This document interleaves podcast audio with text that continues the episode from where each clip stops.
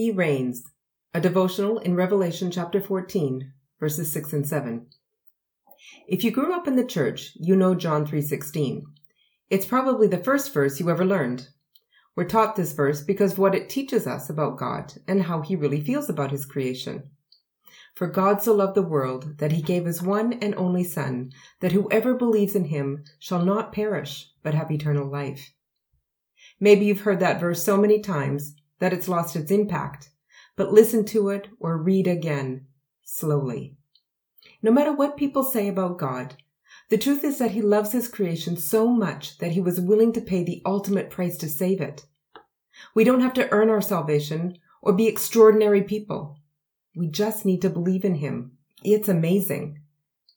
In Revelation chapter 14, John is having an amazing experience watching angels come and go with messages from God. Most of the messages are hard to describe, and many contain difficult messages. But in verses 6 and 7, the message that John hears is different. It's easy to describe because a message is very clear. It's also an easy message to write down because it's a message of love and of hope. God has sent an angel to give the world another chance to hear the message of salvation. This message isn't for a certain or select group of people. This message is for every single person on earth. The angel gives the gospel message with one last attempt to convince people to turn to Jesus, to worship him, and to fear him. The world is coming to an end, and the judgment is close, but God longs for more people to hear him say, Welcome home, rather than to say, I don't know you.